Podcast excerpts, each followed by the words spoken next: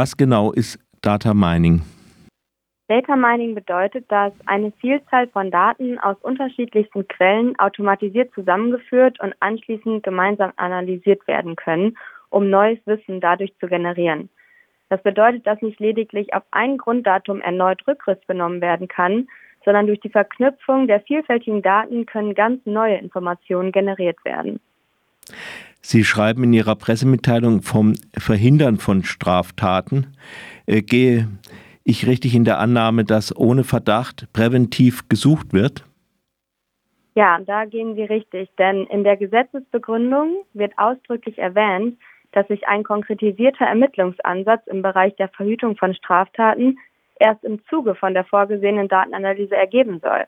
Das heißt, dass noch gar keine konkrete mhm. Gefahr mhm. vorliegt, sondern schon im Vorfeld das Data Mining durchgeführt wird. Welche Datensätze sollen durchsucht werden? Was sagt das Gesetz dazu? Und besteht die Gefahr, dass Menschen, einfach weil über sie mehr Daten vorliegen, weil sie zum Beispiel Flüchtlinge sind etc., vornehmlich ins Visier geraten? Ja, dies ist ein Kernproblem, denn das Gesetz selbst sagt lediglich, dass alle bei der Polizei gespeicherten Daten in die Datenanalyse einfließen können. Es wird keine hinreichend bestimmte Aussage dazu getroffen, aus welchen Quellen genau diese Daten stammen. Das birgt dann eine große Gefahr von Missbrauch. Denn potenziell können eben sämtliche Daten einfließen, die die Polizei nach ihren weitreichenden Befugnissen erhoben hat zum Beispiel Daten aus polizeiinternen Systemen, wenn man zum Beispiel mal eine Anzeige erstattet hat oder eine Zeugenaussage gemacht hat. Dann können aber auch Daten aus der Telekommunikationsüberwachung und aus der Wohnraumüberwachung einfließen. Außerdem kann die Polizei sich von der Ausländerbehörde, vom Einwohnermeldeamt, von den Sozialämtern, vom Visa-Informationssystem Daten übermitteln lassen.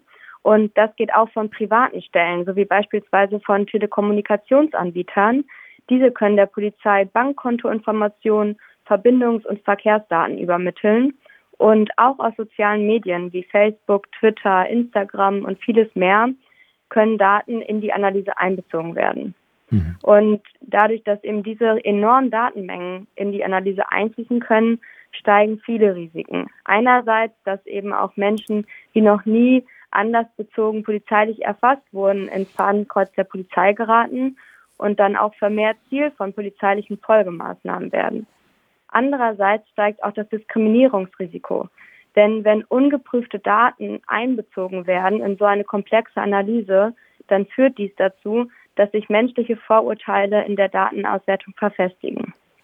Und dann besteht eben auch die Gefahr für beispielsweise geflüchtete Menschen, die vielleicht schon sehr vorurteilsbehaftet in die Datenbanken aufgenommen wurden, dass sie vornehmlich ins Visier geraten. Und ja, umso mehr Daten über eine Person vorliegen, desto schneller kann es geschehen, dass man in eine Analyse gerät. Und das muss gar nicht zwangsläufig selbst als Zielperson geschehen, sondern man kann auch als Dritter, als eine Kontaktperson in eine solche Analyse geraten. Auf was stützen Sie die Klage? Hm, wir haben die Verfassungsbeschwerde gegen die neue Befugnisnorm im Polizeigesetz NRW erhoben und darin machen wir geltend, dass das Gesetz zu niedrige Eingriffsschwellen vorsieht. Das bedeutet, dass das Data Mining viel zu einfach einsetzbar ist in Anbetracht der großen Missbrauchsgefahren, die es birgt. Außerdem greifen wir an, dass keine ausreichenden Verfahrenssicherungen vorgesehen sind. Das heißt, es sind keine Kontrollen der Polizeibehörden beispielsweise geregelt.